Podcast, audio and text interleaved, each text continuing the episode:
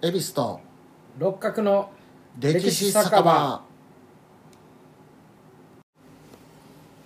この番組は京都のろくでなしおっさん2人が路地裏にある小汚い酒場の片隅にいる体でお酒を酌み交わしながら歴史やら世の中のことをゆるく無責任にたわごとを垂れ流しする番組です。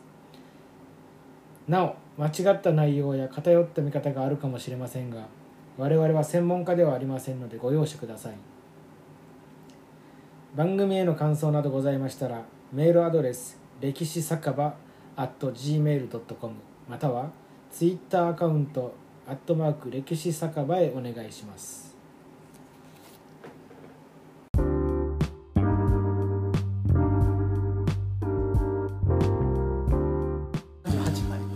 はい。では38回はい今回は恵比寿会です。お願いします。で今回いただくお酒はですねベルギーのビールモルトガット・デュベルっていうやつです。まあ飲んでいきましょう。はい。およいしょっ今日はビール祭りやな。行ほんビール祭りや。よし。きましょう。ではではいただきましょいただきます。違うねやっぱり。何やろこれ。コクが多めの。うん。うん。濃いな。でもうまいな、うん、どっし味のりしてるう濃いん。二ヶ月以上熟成されて書いてありますね。ん。うん。まあ、ベルギーはベルギーの伝伝説かほな、まあ、僕はこの初めて飲むんでベルギーの。で今回はですね約30年前に起きたルワンダ虐殺について話していこうと思います、う。はい。ルワンダってどこかもわかんないですね。もう全然聞かへん名前ですからね。でルワンダはですね現一在生行くことないと思います。ないでしょうね。ほとんどの日本人が。アフリカやんね。うん、現在共和国で場所はアフリカ大陸の中央ぐらい。赤道のすぐ南にある、えー国ですね、はい。で面積は2万6300平方キロメートルで分かりやすく言うと四国の1.5倍ぐらい。ほう。わかる台湾。四国の1.5倍。なるほど。台湾よりもでかいんやね、それでもね。台湾より小さい。台湾ってだってさっきさっきの話で台湾で九州の。そうそう九州と一緒ぐらいやから。一緒ぐらい。九州よりもおあ四国の1.5倍。あ四国の行ってみるか。4つの国の方で。9の州じゃないよ、うん、まあ小さい国ですね。う、ん。死の国でもない。し 死の国でもないね。場所はタンザニアとウガンダの間か。なるほど。北にイギリスから独立したウガンダ、ん。で東にドイツからイギリスに代わって独立したタンザニア。南にドイツからベルギーに代わって独立したブルンジ。で西にベルギーから独立したコンゴに囲まれた内陸国です、で今人口が1220万人。うん。でアフリカで一番人口密度の高い国らしいですね。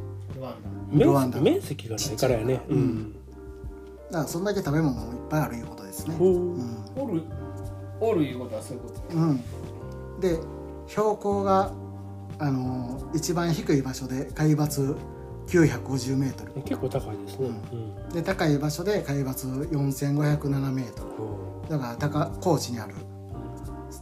酸素薄い目ってこまあそうやね。ここっから言わしたら酸素水面の。だから赤道直下でありながら気候は温帯で、う。んう。過ごしやすいところらしいですね、高いから。うん、標高が高いからね、だから人いっぱい住んでんよねうん、でまあ年はまあまあまあ 過ごしやすいってこと。あ、タコさんぐらいやもんね、950だからね、京都で。それが最低一番低いところね。で土地はあのゴツゴツしたなだらかな丘が多いらしくてですね、で少し平地なところにはナイル川の源流があって、うん。肥沃な土地になっていて。うん。でそこでバナナとか豆とかさつまいもキャッサバなどを栽培しているらしいです川があるの。ガッサ重要がキャッサバ。キャッサバ。タライモとかアフリカで言うたらキャッサバや。キャあキャッサバってあれやったっけ？タピオカやったっけ？芋や芋なんかタピオカの原料かな？確かな。あかそうか、うん。そう芋芋ですね、うん。ラマとかおんおるやいやわからへん。なんかなんかチリで。そうそう。ラムキャッサバタロイモ。あそうそう タロインは太平洋なのかな、うん、で民族は、えー、84%の人が農耕民うん。の仏族、80うん、ほとんどよね。うん。で15%が放牧民の土族うん。あの羊とかヤギとか飼う人よね。で1%が狩猟民テュア族まあその辺の羊とか売って食べる人やね、うん。テュア族。の3民族が暮らしています今ね。で19世紀以前のことはよく分からず天の。ごめんなさい。カットやろ まあいいや。ノーカットでビールビールと続いてんでまあね。ねごめんなさい。第一軍道さん。解明した、まあ、だから19世紀以前の。こあの所領は第一軍道の所領。霊前通りだよそんなその通りだよ南の東のハズレの道の名前や。まあええわうん。まあ19世紀以前のことはよく分かってなくてですね。残ってないんで記録が。でヨーロッパ人が来た頃には放牧名放牧民系の王族がルワンダを治めていました、うん。うん、でこの頃は民族的に区別することなくですね使う言葉も一緒で仲良く平和に暮らしてました、だからただ単に放牧してる人と農耕してる人農業してる人と狩猟してるしてる人ぐらいの違い、一本のやつ一本のやつやばいようん、あー狩猟。でも日本でもマタギとかおるしな、うん。なうん、そういうもんやね。だから土,、まあ土族の羊を羊を売ってんのかなと思って。ああ違う違う。いやいやいやいやうまあ売ったかもしれんけどなそれ。事故で。まあなまあだ何か。らあれやろね。あの畑耕してる人があ放牧してるやつら来よったみたいなそんな感じやったんかね。別にそういう分け隔てなくね、うん。だから話す言葉も一緒で、うん。習慣もみ生活習慣も一緒やったらしいですね、神様も一緒ね。うんうんまあまあそういうのも話す言葉一緒やからね、ううん。んまあこ平和に。神様っていいんねいるいる。そら。そらそらそいるどこでもいるよ神様は。ねブッシュマンやったらあの飛行機雲も神様のおならっていうぐらいやから神という概念はあったんちゃうかなと。人類にはどこでもあるしね。そのあれあるよな。その進行飛行機進行何時やったっけあれ。あるねごめん。はずいえいえで1880年頃ですね。ドイツ帝国があのルワンダの地を占領統治します、うん。だからドイツ遅れてきたあの植民地政策やからこの中央部ら辺がちょうど空いてたんですまだうん。イギリスフランスが入ってなくて、まあまあまあ海の方からそうそうそう。まあ行きますからね、うん。で後から来たドイツは中央部のルワンダを植民地にすると。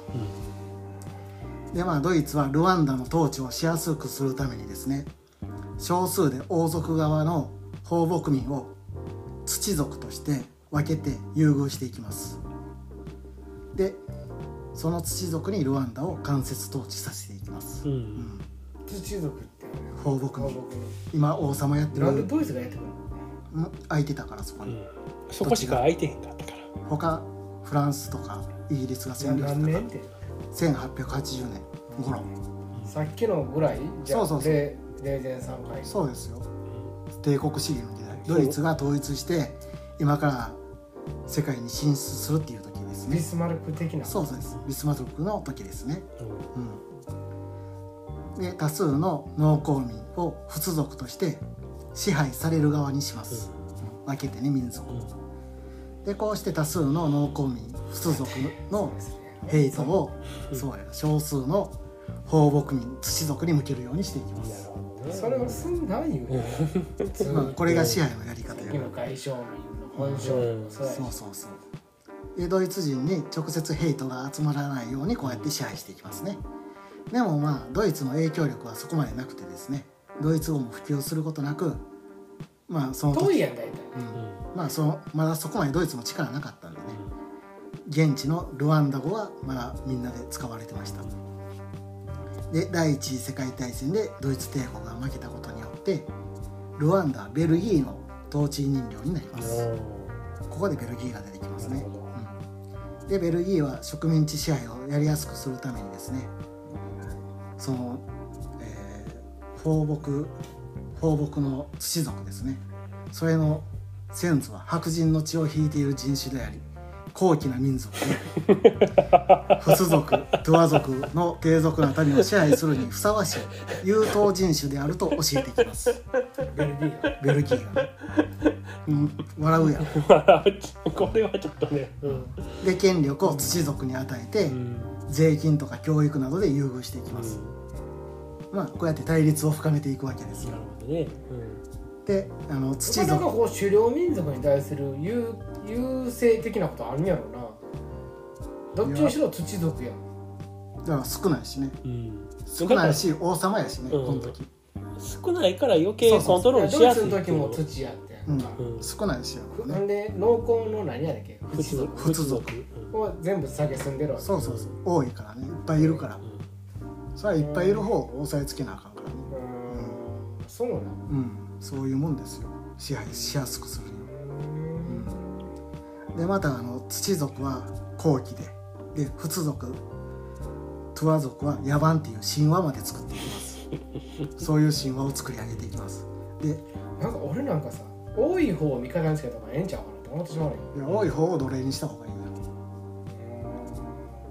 人多い方がいいよ奴隷は。結局ピラミッド型搾や取をしたいそうそううん。搾取をするために、だから植民地やから。うん。うん。どっちが得やって話をしてる。だから一番上にベルギー人がおってその下にこの支配する側の、えー土族を置いてうん。少ない。でその下にいっぱいいる仏族を置くっていう、あーそういうピラミッド。じゃないあとうん。しんどくなるってことやね。構造的に土族を上に置いて仏族を下に置くっていう構造を作るわけだから仏族上に置いてしもたら従うもんと従わへんもんとかが出てきた時逆ピラミッドになってう。んおかしなことになってくるからう、ん。まとめるもんはちっちゃい。先導は少ない方が。そうそうそう。そういうことですうねん。で神話まで作った後さらにですね科学的根拠があって歴史的に正しいと証明されてるっていう。ドイツやね。あベルギーやねあじゃあベルギーか。ベルギー。あそうかベルギーやのベルギーが科学を持ってくるんですよだから一緒や今。一緒なん結局同じ理論をそうそう、うん科学的に正しいっていう風に持っていくわけです。なるほそう言われるとねあなんかそうなんかなっていう風になっていきますよね。どまあその辺が文明の差っうんてとこなんかな、でこうしてもともと一つの民族が意図的に分けられて人種差別をして民族対立をするように仕向けていきます、こうやって支配していくようになりますね。でさらに民族を明確にするために1932年民族識別用の ID カードを導入して民族の固定化をしていきます、もうカード配ってお前何族お前何族って決めていきます。でこの時ですね民族を分ける方法はまあ家畜を一定数一定数以上持っていたら土族、うん農耕農作業とかしてたら仏族。うん。とかいうふうに分けてまた背が高くて鼻が鼻が高い人は土族。うん。背がひ低くて鼻が低い人は仏族。っていうふうにそういう感じで分けていきます。それがすごいあるよね。優越性とか分かるなかなかだから自分がホッとするよねそういうこと言われたら、あ俺はここはクリアしてるから大丈夫とかさ、うん。で、まなんかこう優位にちょっとでも立てるっていうマウント取れるっていう、うん。うん。なんかうん。私はあれやねなんかイケメンは OK やけどブサイクはアウトみたいなそういうだから振り分け方をして白るんで人見た目してたらでも家畜持ってたら OK とかあるやんうん。だからでもだからそういうのが優位性をさで見た目もそうやし、でうん。またそこで敵対関係を作っていってるわけやね。うん。そのそこの同士でだからここには何の科学的根拠もなく分けていくわけですよね、で何がしたいかって言ったら結局そこやんうんうん。民族分裂させてよ。そうそうそう。でまああのー公用語もフランス語にしていきます。ベルギーフランス語使うんでね。なあそうね。でこの頃まだあの国王がいてルワンダには。国王ムタラ3世っていうのがいはってまあその人の統治のおかげでそこまで混乱することはなかったらしいですルワンダは王様の統治が効いてたらしいですね、でこの国王もも暫定的う、に、うん、暫定いうかまあずっといんねんけどね国王は。えそのいやあの世の中は変わっていってるけども、暫定的にその感覚が残ってるってういうのは、ん、そうそうそう、あそういうことですね。国王にがいるってことですね。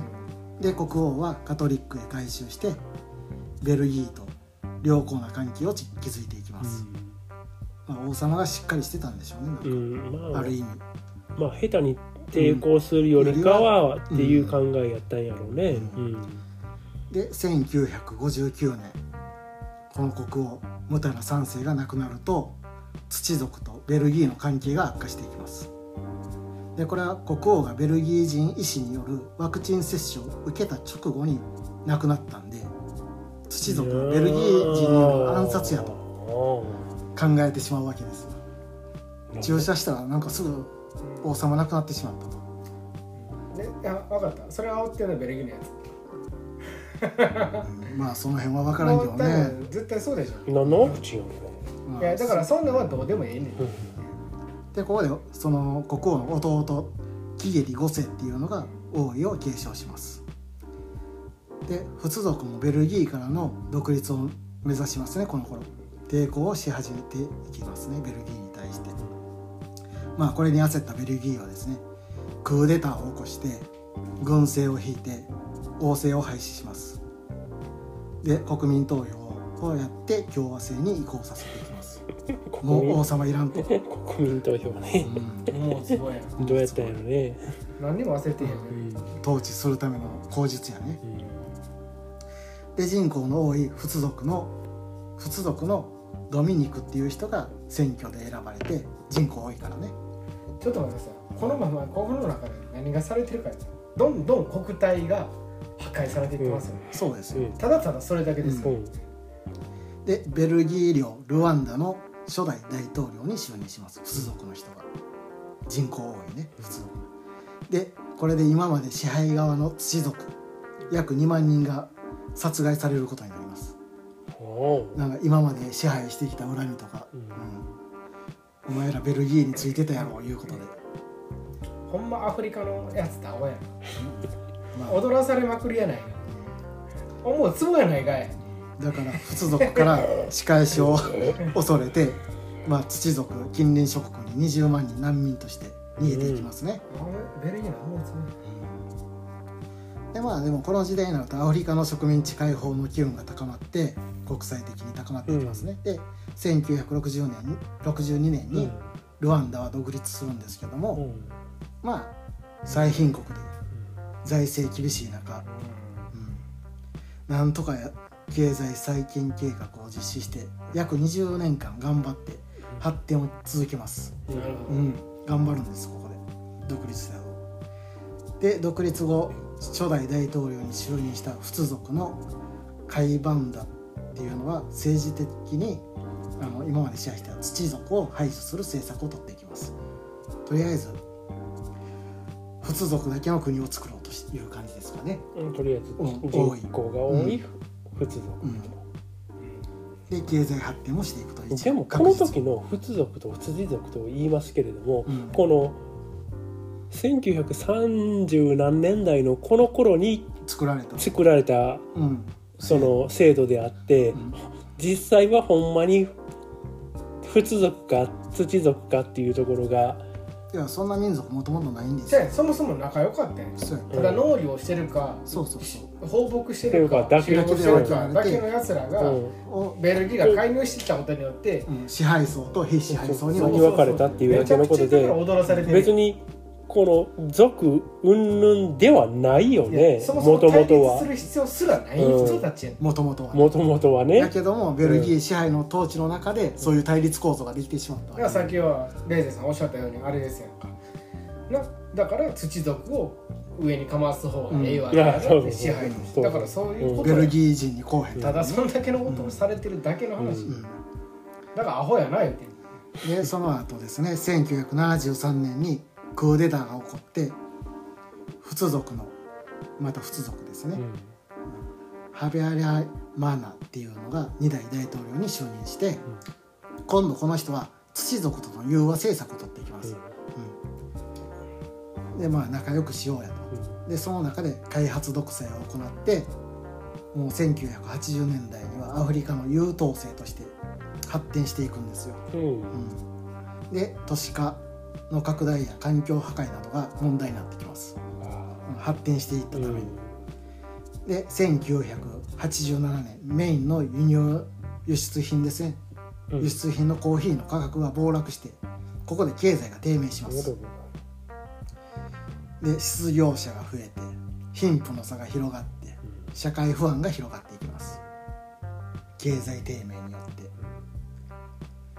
でこの頃ですね隣国ウガンダに逃れていた土族難民が主体となってルワンダ愛国戦線通称 RPF が結成されます。隣の国にね。うん。で1990年からルワンダへ帰ることを目指す RPF ね。うん。と土族な？そうそうそう。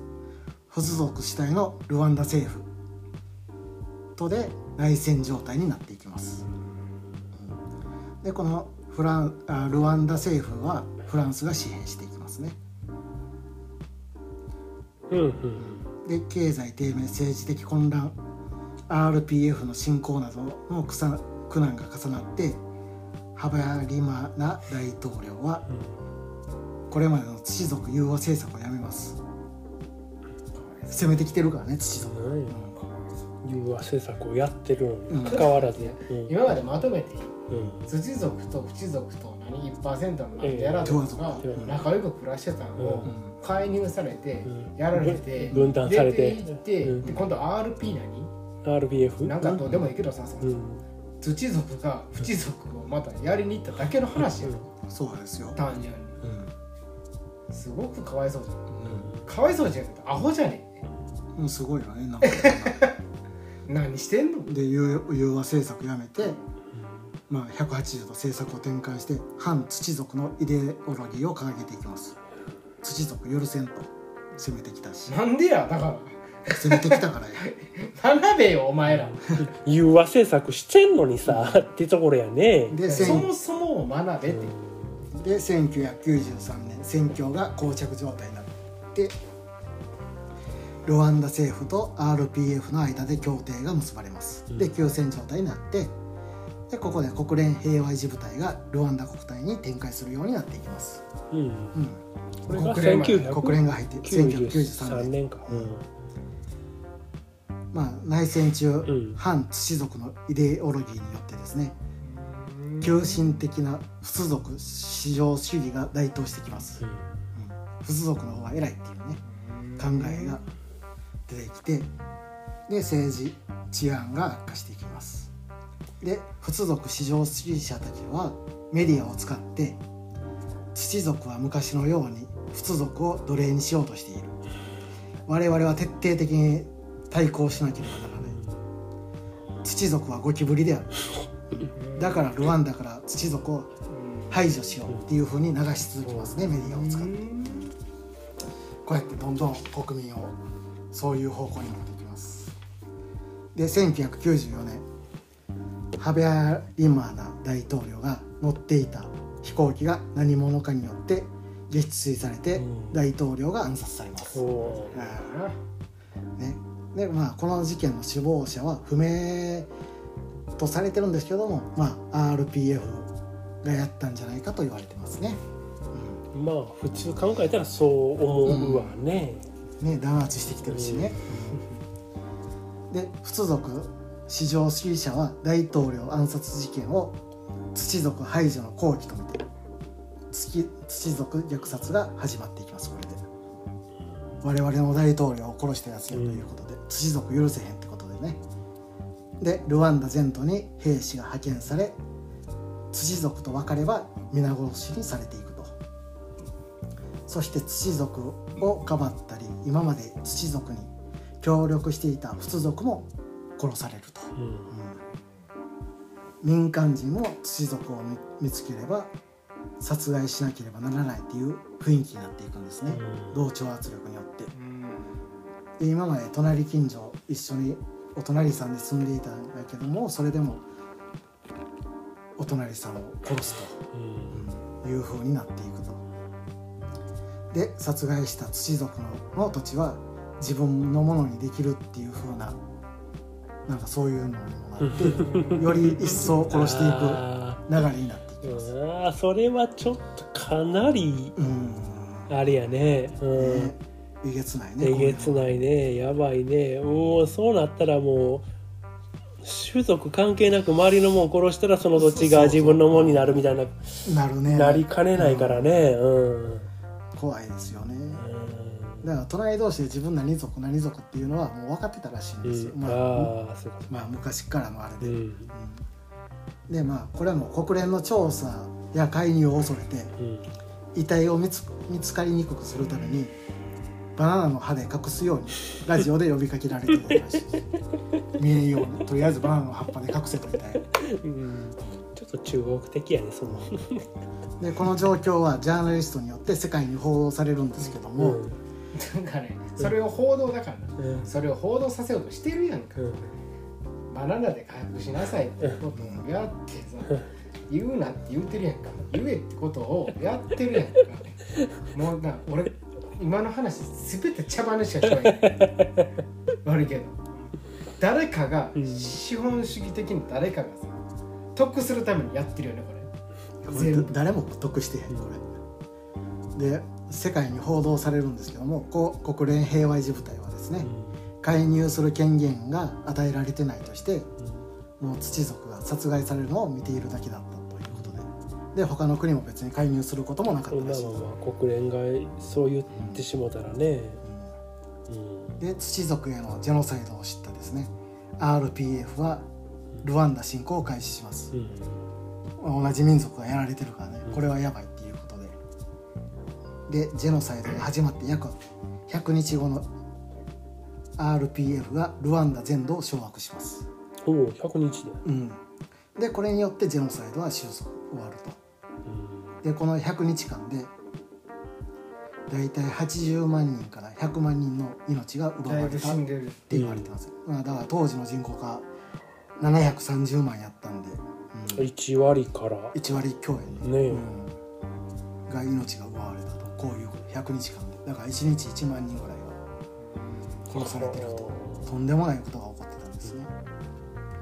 で RPF が政権を取ってうんこれはまた融和の象徴としてですね仏族のビチウンムグっていう人を大統領にしてうん RPF のカガベっていう人土族のが副大統領にうん就任して2人体制で新政権が誕生します、で仲良くやりましょうよと。まあ一応ね。で土族の RPF が政権を取ったことで今度は報復を恐れた仏族虐殺してたからね今まで。うん仏族がいや大体210万人ぐらい隣国のコンゴ当時ザイールっていうあ名前ですあだよね。うん。などへ難民として流出しまうす、ん。この後ですねルワンダは国内安定して経済成長していくんですけども、まあ仏族逃げていった仏族の難民の帰ってくる帰還事情は進まずですね。難民のいる隣国特にコンゴはですね、難民がいることによって政治軍事情勢が不安定になっていきます、でコンゴっていう国はですね新アメリカ政権がですね米ソ冷戦の終結によってアメリカから支援が打ち切られて冷戦が終わったんでね経済が低迷していきます。うん。もうアメリカからいらんよって言われてね。コンゴがね隣国の。でここから政権の力がなくなってもうコンゴでもいろんな民族による反政府運動が始まっています、で長年コンゴを統治していた新アメリカ政権がですね倒されることになっていきます、で統治機機能がなくなったコンゴに対して今度ルワンダがコンゴに逃げた難民は虐殺者の過激派でっていうことで仏族討伐のために軍を派遣します。あいつらが虐殺したやつらが逃げてると。それでコンゴにおるからそいつを倒しに行くっていうのに軍を派遣して。で1996年からコンゴ戦争っていうのが始まります、うんで1998年からは周辺国8カ国が介入して第二次コンゴ戦争が始まってでコンゴっていうのは豊富な地下資源があったんでもうその権益をめぐる民族紛争を利用理由にもいろんな国が介入して地下資源を取ろうとして、もだから結めちゃくちゃ局資本主義に取り込まれて最後はねでコンゴっていう国はですねもともとはあのベルギー王の完全な私有地だったんですね。王様の土地でもうめちゃくちゃな政策を引いてて帝国時代のヨーロッパでも問題視されてたんです。よ、でまあそのようなことからベルギー政府からベルギー政府が国王から権利を買い取って1908年正式にベルギー領になったというふうに言われてますね、王様がもうめちゃくちゃやってたらしい、コンゴってキンシャサのコンゴやんね。あそうです。えねキンシャサの奇跡。そうそう。そうそうモハメダ・アリの、うん。あそこの土地。いやねうん。でもうルワンダ国内ですね今度は。分断された民族が和解するため。かつて自分の家族を殺した人と家が隣り合うように建てられた。和解の村っていうのが全土に8カ所作られて表面上和解が進んでいっているらしい。です、まあ、無理やり済ませるわけですよ、さ被害者と加害者が、でこのルワンダ虐殺で男性の数が極端に減ってで、まあ、さらに憲法でですね。新しい憲法で女性議員が全体の30%以上に決められたんですよ。そのためあの女性議員が世界で一番多いっていう。う。んで有名ですよねルワンダって。まあこういう内戦が虐殺があったからっていうのもあって。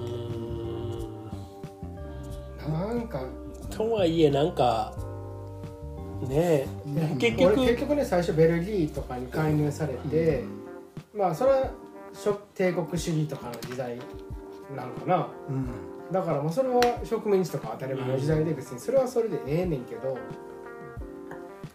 なんでその途中からその仏族とか土族とかがこうやられてる時に発端ってやっぱりこうと取ってこようってくる俺教の勢力うん。いうに踊らされてたわけの部分がでかいわけやん。か完全に。完全にね。でもまあ途中であのプイプイってもここはええわみたいなことになって、なんかその争いがなってるじゃないですか。あの わかります？さっき僕が言った時にあんまりもうそこに資本主義は取り込まれてへんみたいなうん。ことをお二人言うたんやけどでそうなった時って今度そこにいるそのえーっと何？なんて国やったっけ？ルワンダとか、うん。コンゴとかの政府の小さいやつら小さい国の大統領みたいなのが既得権益を守るためにそうやね。そこやね。そこやねそこやねうん。それをやっているっていうことがあんねん、うそこをみこじらしてるんねん。そこに踊らされてるだからそうそうそう結局、うん、だから結局そのねそのヨーロッパのその考え方みたいなのうんを取り入れたその大統領がそれを続けてしまったことにヨーロッパ一抜けたって知らんけど、うん。何もう知らんって。ここはもう何もうん。CM ないし、もうええわってなってるけど、うん。今度はここでもうそうやねここでうん。今度取りたいの間の。ちょっとでも金取りたいそうそうそう。ちょっと身に立ちたい。ってことをりじゃあなしめしめと。レーゼンよと。しめしめレーゼンエビスよと。あいつとあいつが揉めとるぞとわしらわしら明日もお前酒飲みたいなと、うん。ほんならこいつとこいつも揉めとるさかいうん。やらしとこけって。RPC とかなんか作らしたらええやん。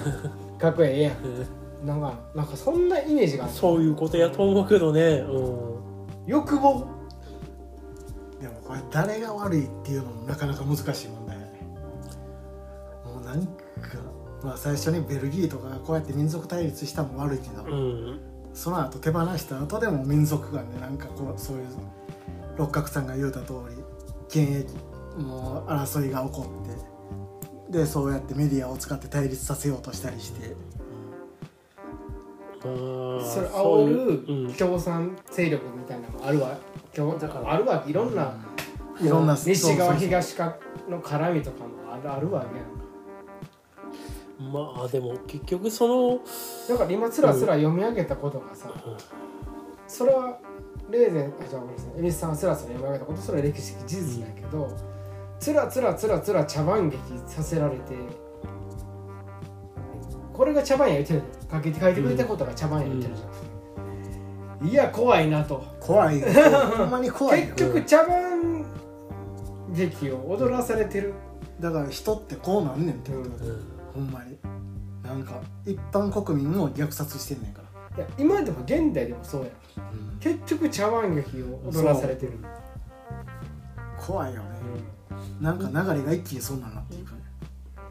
ちょっとポル・ポトに通じるところもあるかなと思うんですね。うん。いやーなんなんやろね。うん。きうん、だから今まであの六角さんがこちらアホやって言いましたけれどもその結局その分かってないところにそれだけの知識が入ってきたことによって、結局そういうふうになってしまったっていう悪い例かな僕がと。うん。アホやって言ったことに対してはめちゃくちゃ意味があるんです、うん。これを知ってほしいのかアホやったってことに気づこうって話。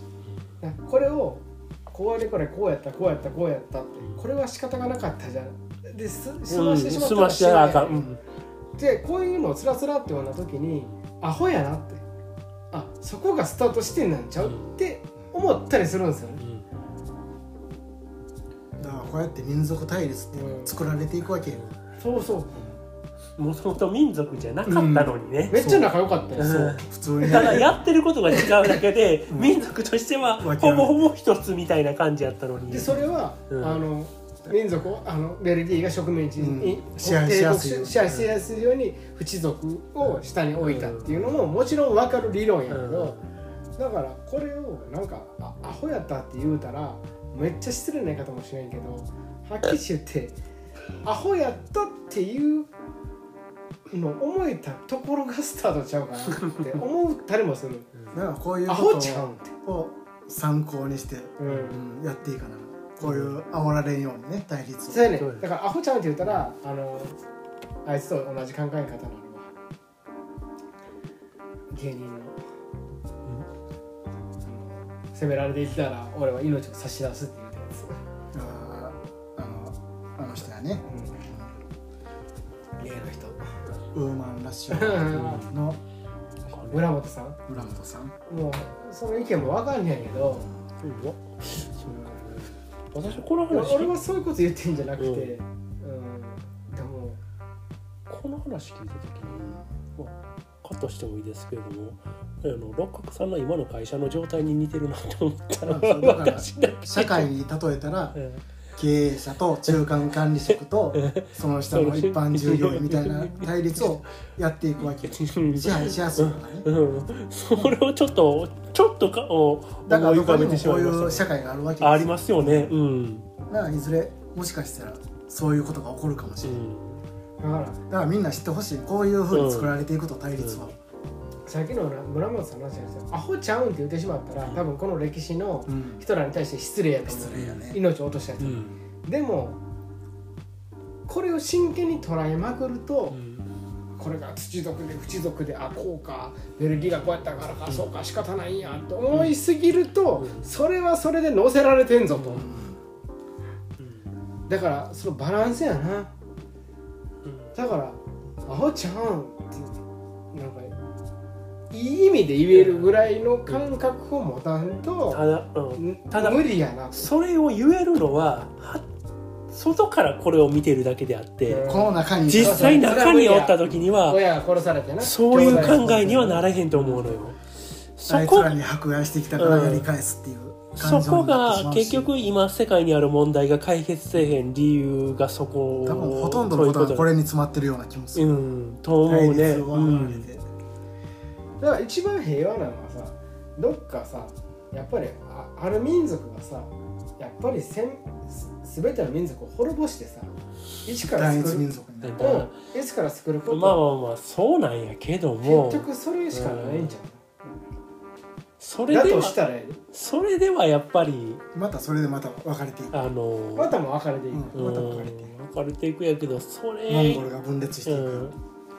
ちょっとなそれは知的民族知的生命体としてはどうかなと思いますけどね。だからこういう教訓を分かったお上で、うんなみんなが考えてあこれ煽られてるなとか支配支配層にうまいこと利用されてこういうこと言われてるんちゃうかっていうのを考えていったこの話は完全に利用されてるよ。そうやね完全に利用されてる。これは完でまたほんでその後のコンゴとかの問題になった時に今度その弱い者たちがさらに弱い者たちを叩いてるやん。そう。繰り返されてるわけよ?今の OK? 今の OK? セーフセーフヒロトは心広し大丈夫やろ